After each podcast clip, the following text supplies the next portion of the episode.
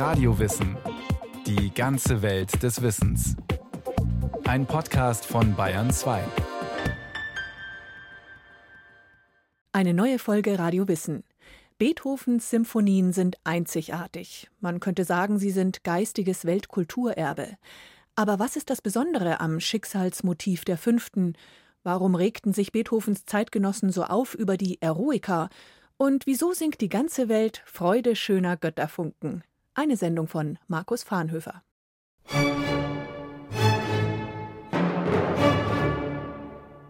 Die Uraufführung der neunten Beethovens findet am 7. Mai 1824 im Wiener Kärntner Tortheater statt. Beethoven gilt als genialer Querkopf. Das Werk ist neben dem Orchester auch mit einem Chor und vier Gesangssolisten besetzt. Das ist ungewöhnlich und klanggewaltig. Die Erwartung des Publikums ist dementsprechend groß.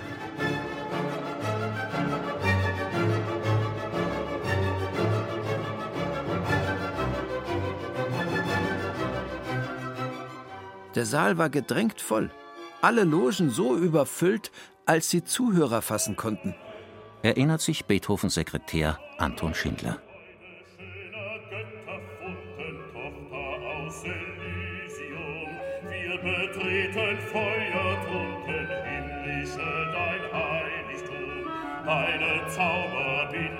Die neunte Symphonie ist eigentlich eine Auftragskomposition der Philharmonischen Gesellschaft London.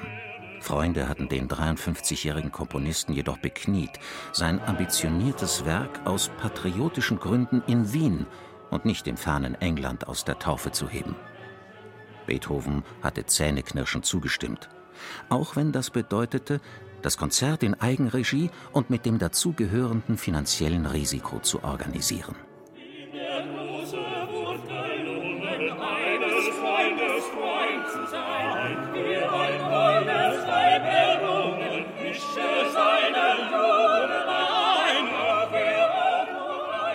Der Abend im Kärntner Tortheater wird ein grandioser Publikumserfolg, an dessen Ende sich eine so berührende wie groteske Szene abspielt. Die Uraufführung der Neunten wird von zwei Dirigenten gleichzeitig geleitet. Vom Komponisten und von Michael Umlauf, dem eigentlichen Dirigenten. Das ist notwendig, denn Beethoven ist taub und deshalb nicht in der Lage, das musikalische Geschehen zu koordinieren. Als nach dem Schlussakkord Beifallsstürme losbrechen, bekommt Beethoven, der mit dem Rücken zum Publikum steht, von all dem nichts mit. Also nimmt die Sängerin Caroline Unger den tauben Komponisten an die Hand. Um ihn mit Umwenden und Hinzeigen auf den Jubel des Volkes aufmerksam zu machen, damit er doch wenigstens sehe, was im Saal vorging, schreibt Anton Schindler. Dies wirkte wie ein elektrischer Schlag auf die Anwesenden, die nun alle das Mitgefühl an seinem Unglück ergriff, und es erfolgte ein plötzliches Aufreißen aller Riegel der Freude, der Wehmut und des Mitleides, ähnlich einem vulkanischen Ausbruch, der nicht enden wollte.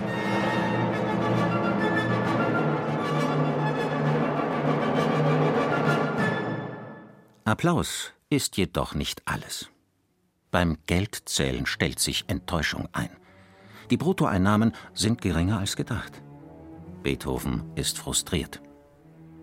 Etwa zwei Wochen später steht die Neunte zum zweiten Mal auf dem Programm. Diesmal bleibt der Saal halb leer. Die übelste Laune bemächtigte sich seiner, so dass Beethoven für niemanden zugänglich wurde.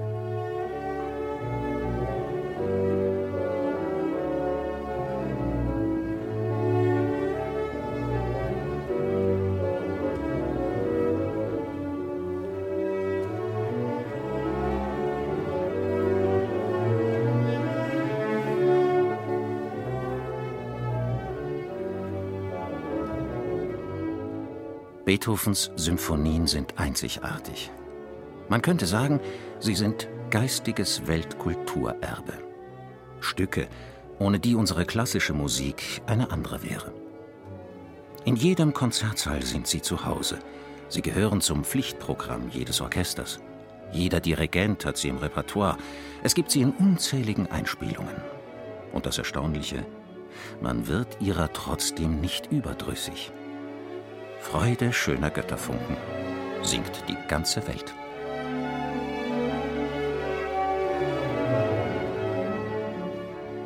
Was macht Beethovens Symphonien so besonders? Manchmal erklärt ein Witz mehr als viele große Worte. Also, Beethoven kommt in die Küche, wo seine Haushälterin Gemüse schneidet.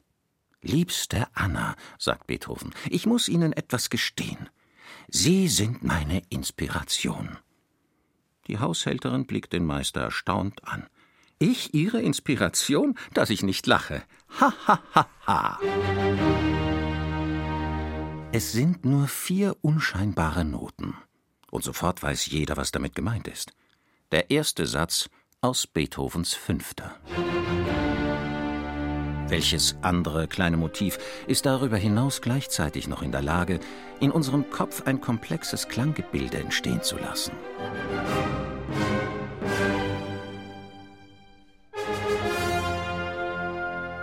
Anders ausgedrückt, Beethovens Symphonien sind universell, anspruchsvolle Kunstwerke für den Insider, Pop-Hits für den Hörer, der mit ernster Musik sonst wenig anfangen kann.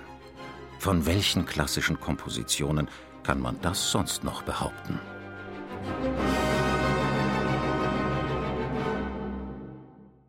Beethovens Symphonien sind eine Welt für sich, durch die das Fühlen und Musizieren einer oder mehrerer Generationen geführt und Gestalt geben wird.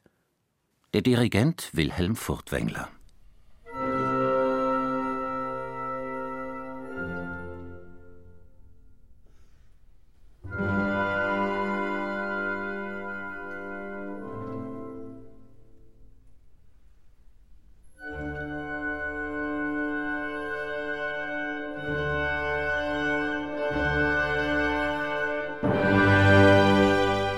dieser langsamen Einleitung beginnt Beethovens erste Symphonie.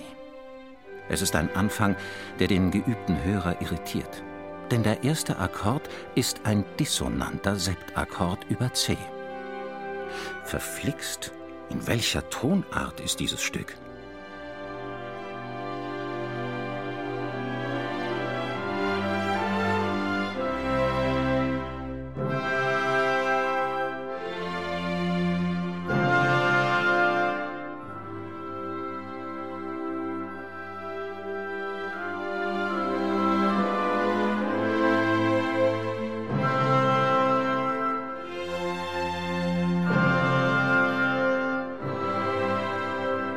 Es dauert ein paar Takte, bis sich die Harmonien stabilisieren und ins Hauptthema münden, einem klaren, umspielten C-Dur-Dreiklang.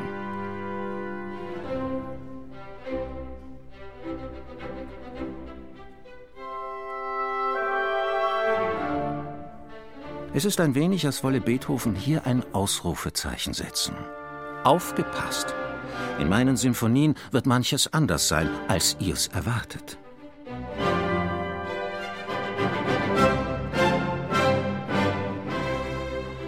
Dabei ist bei flüchtigem Eindruck vieles in der ersten so, wie es in der Wiener Klassik sein soll.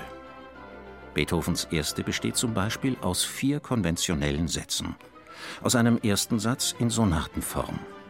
Die Sonatenform wird von zwei sich kontrastierenden Themen gekennzeichnet. Der zweite Satz ist ein getragener Satz, der dritte ein Menuett im Dreivierteltakt und der vierte ist ein schneller Finalsatz in Rondoform widmen wir uns kurz dem dritten Satz und vergleichen ihn mit einem Menuett von Joseph Haydn, der Beethovens Lehrer war. Zunächst Haydn.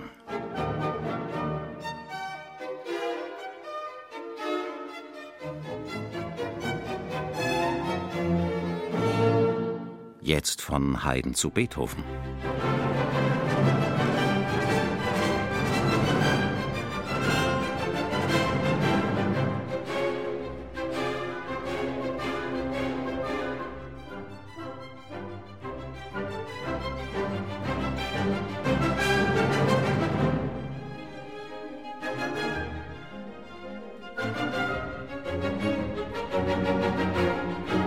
Beethovens Menuett ist kein höfischer Tanz la Haydn oder Mozart.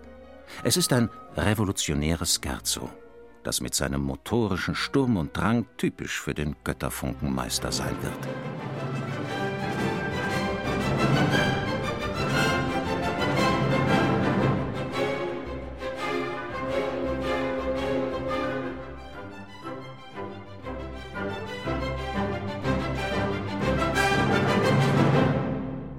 Ludwig van Beethoven ist ein symphonischer Späteinsteiger. Er ist bereits ein anerkannter Komponist und Klaviervirtuose, ehe er seine erste vollendet. Dies im Alter von 29 Jahren. Der Grund dafür Beethovens hohe Ansprüche an sich selbst. Ein Rückblick. Beethoven wird 1770 in Bonn geboren. Er ist ein Wunderkind, das in schwierigen Familienverhältnissen aufwächst. Die Mutter stirbt früh, der Vater ist Alkoholiker. 1792 geht der junge Mann nach Wien, um sich von Joseph Haydn den letzten kompositorischen Schliff verpassen zu lassen. Der junge Rheinländer setzt sich lange mit dem Thema Symphonie auseinander. Etliche Entwürfe bleiben Stückwerk, bis die Symphonie C-Dur Opus 31 entsteht. Beethovens symphonischer Erstling wird im April 1800 im Wiener Burgtheater aus der Taufe gehoben. Die zweite feiert drei Jahre später Premiere. Seine dritte, die Eroica, komponiert Beethoven in den Jahren 1803, 1804.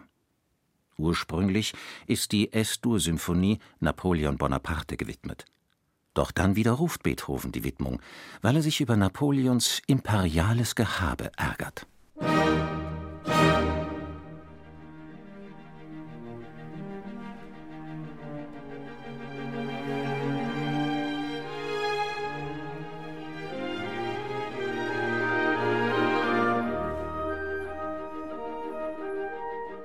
Die Eroica ist die eigentliche Geburtsstunde des revolutionären Symphonikers Beethoven. Mit ihr tritt er in seine sogenannte heroische Phase, in der er kompromisslos seine kompositorischen Wege geht. Auch wenn er damit seine Zeitgenossen verstört. Heute haben wir die Eroica gut im Ohr. Zu Beginn des 19. Jahrhunderts gilt sie dagegen als schwere Kost. Als zu komplex, zu kompliziert. Und als viel zu lange denn ihre Spielzeit ist wirklich rekordverdächtig. In einer modernen Aufnahme mit dem Dirigenten Nikolaus Arnoncourt dauert die Eroica beispielsweise 48 Minuten. Zum Vergleich, Arnoncourts Einspielung der ersten ist gerade 27 Minuten lang.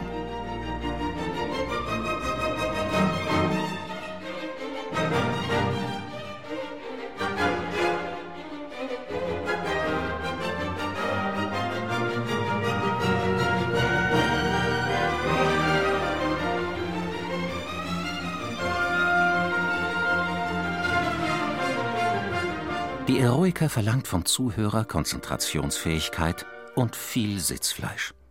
Damit bricht sie mit der Erwartung des Durchschnittspublikums. Als sie 1805 in Wien uraufgeführt wird, stört ein Zwischenruf den Musikgenuss. Ich geb einen Kreuzer, wenn's nur vorbei wäre. Selbst die Musikkritik stöhnt über Beethovens wilde Fantasie. Bei dieser Arbeit muss ich doch gestehen, des Grellen und Bizarren allzu viel zu finden. Und als die Eroica später in Paris erklingt, reagiert das Publikum mit lautem Gelächter. Manchmal erhebt er sich mit der Majestät eines Adlers zum Fluge, dann wiederum kriecht er auf grotesken Pfaden. Eben noch rührte er mit einer süßen Melodie an die Tiefen der Seele, und schon zerreißt er dieselbe mit einem Haufen barbarischer Akkorde. Er scheint Tauben und Krokodile zugleich zu beherbergen. Heißt es in einer französischen Zeitungskritik. Dieser Beethoven mag ja ein Genie sein. Unterhaltsam und eingängig sind seine Symphonien deshalb noch lange nicht. Was macht Beethovens Symphonien so besonders? Dazu ein Zahlenspiel. Haydn und Mozart Ludwig van Beethovens Vorgänger, haben jeweils 104 und 41 Sinfonien geschrieben. Beethoven bringt es nur auf neun. War Beethoven einfach nur fauler als seine künstlerischen Väter? Nein. Beethoven hat den kompositorischen Anspruch an eine Symphonie grundlegend verändert. Nach ihm ist nichts mehr so wie zuvor. Beethoven sei der Erste, der den Einzelfall schuf, meint der Dirigent Wilhelm Furtwängler.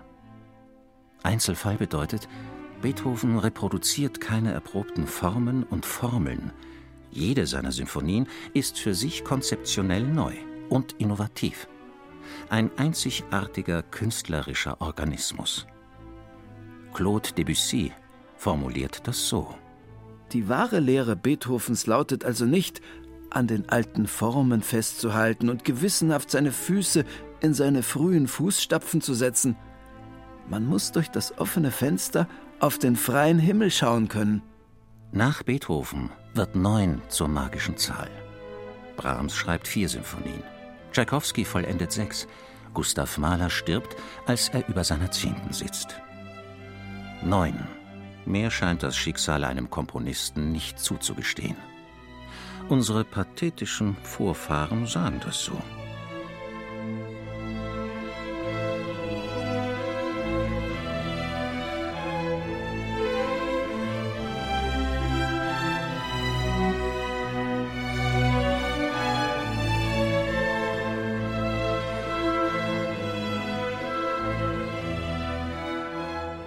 Sobald wir Beethovens Arbeitsweise mit der anderer Komponisten vor allem früherer Generationen vergleichen, fällt eines auf.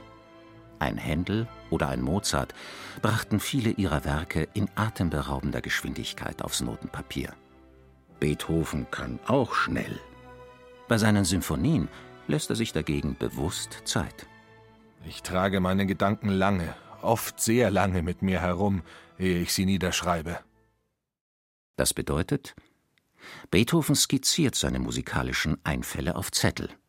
Er benutzt Notizbücher für Übersichtsentwürfe, um irgendwann darauf zurückzugreifen. So finden wir Ideen für Beethovens Sechste, die Pastorale, schon im Skizzenbuch der Eroica. Und Symphonie Nummer 8 enthält thematische Fragmente eines älteren, nie zu Ende gebrachten Klavierkonzerts. Den Gedanken, den Beethoven am längsten in seinem Herzen bewegt, ist die Vertonung von Schillers Ode an die Freude. Bereits 1792 entstehen Entwürfe für ein Lied, aber erst 30 Jahre später wird Schillers Gedicht zum Schlusschor der neunten Sinfonie. Beethovens Sekretär Anton Schindler ist im Moment der Inspiration mit dabei. Eines Tages, als ich ins Zimmer trat, rief er mir entgegen: Ich hab's, ich hab's! Indem er mir das Skizzenbuch vorhielt, wo ich las, lasset uns das Lied des unsterblichen Schiller singen.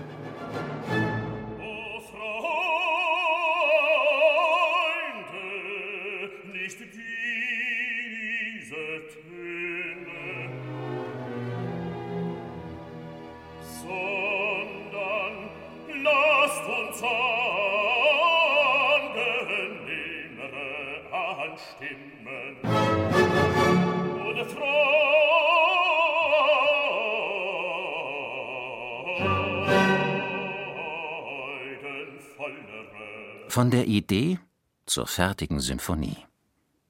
Bei Beethoven ist dieser Kompositionsprozess ein langwieriger, von Wutausbrüchen begleiteter Kampf.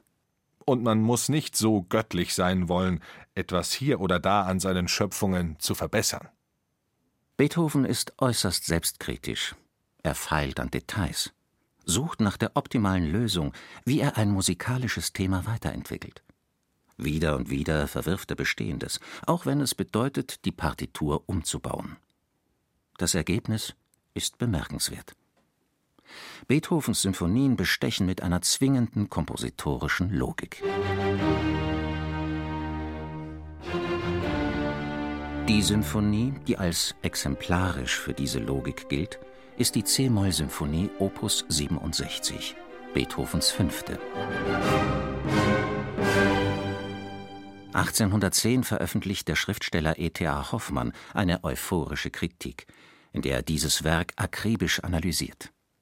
Über das berühmte Ta-ta-ta-ta des ersten Satzes, das sprichwörtliche Schicksalsmotiv, schreibt er: Es gibt keinen einfacheren Gedanken als den, welchen der Meister dem gesamten Allegro zugrunde legt, und mit Bewunderung wird man gewahr, wie er alle Nebengedanken, alle Zwischensätze durch rhythmischen Vorhalt jenem einfachen Thema so anzureihen wusste, dass sie nur dazu dienen, den Charakter des Ganzen, den jenes Thema nur andeuten konnte, immer mehr und mehr zu entfalten.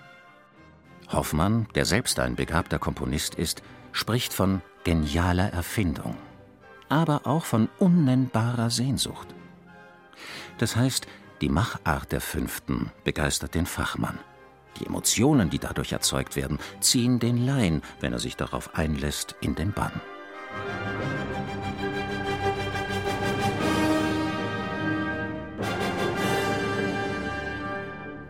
Das ist das Erfolgsgeheimnis vieler Beethoven-Symphonien.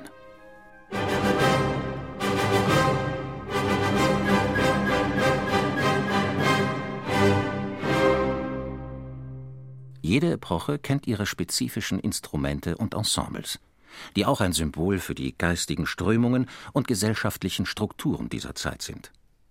Professionelle Symphonieorchester wie die Berliner oder die New Yorker Philharmoniker entstehen erst nach Beethovens Tod. Ihre Gründung läuft parallel zur Industrialisierung, zu Stahlfabrik und Eisenbahn. Während dieser Entwicklung erfahren die Symphonien des Wiener Meisters eine enorme Aufwertung. Kompositionen wie die Eroica gelten als Maß aller Dinge. Sie sind Grundlage des Repertoires und Gipfel zugleich. Franz Liszt?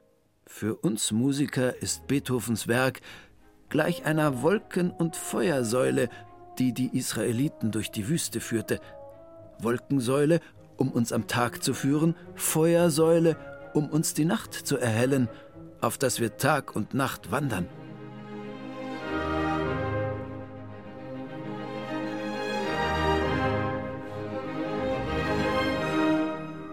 Beethovens Symphonien sind Monumente der Orchesterliteratur, für die es kein Verfallsdatum zu geben scheint. Solange Symphonieorchester existieren, werden sie im Konzertsaal zu hören sein. Warum? Zwei Gründe. Beethovens Symphonien sind ein Lackmuspapier für die instrumentale Qualität eines Orchesters und seiner Mitglieder. Den zweiten Grund nennt der Dirigent Wilhelm Furtwängler. Wo liegen die schwersten Aufgaben? Unstreitig auf dem klassischen Gebiet. Ist Ihnen nicht aufgefallen, dass erträgliche Aufführungen von Strauss oder Strawinski jedem Anfänger gelingen, eine Beethoven-Sinfonie kaum einem Meister? Ob gestern, heute oder morgen. Ein Werk wie die fünfte wird immer eine interpretatorische Herausforderung sein.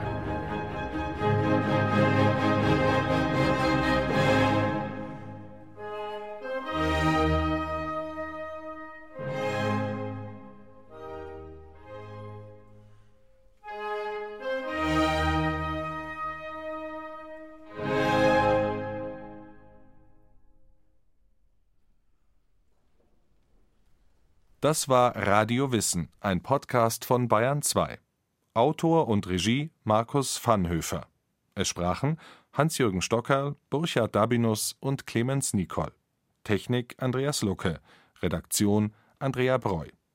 Wenn Sie keine Folge mehr verpassen wollen, abonnieren Sie Radio Wissen unter bayern2.de slash podcast und überall, wo es Podcasts gibt.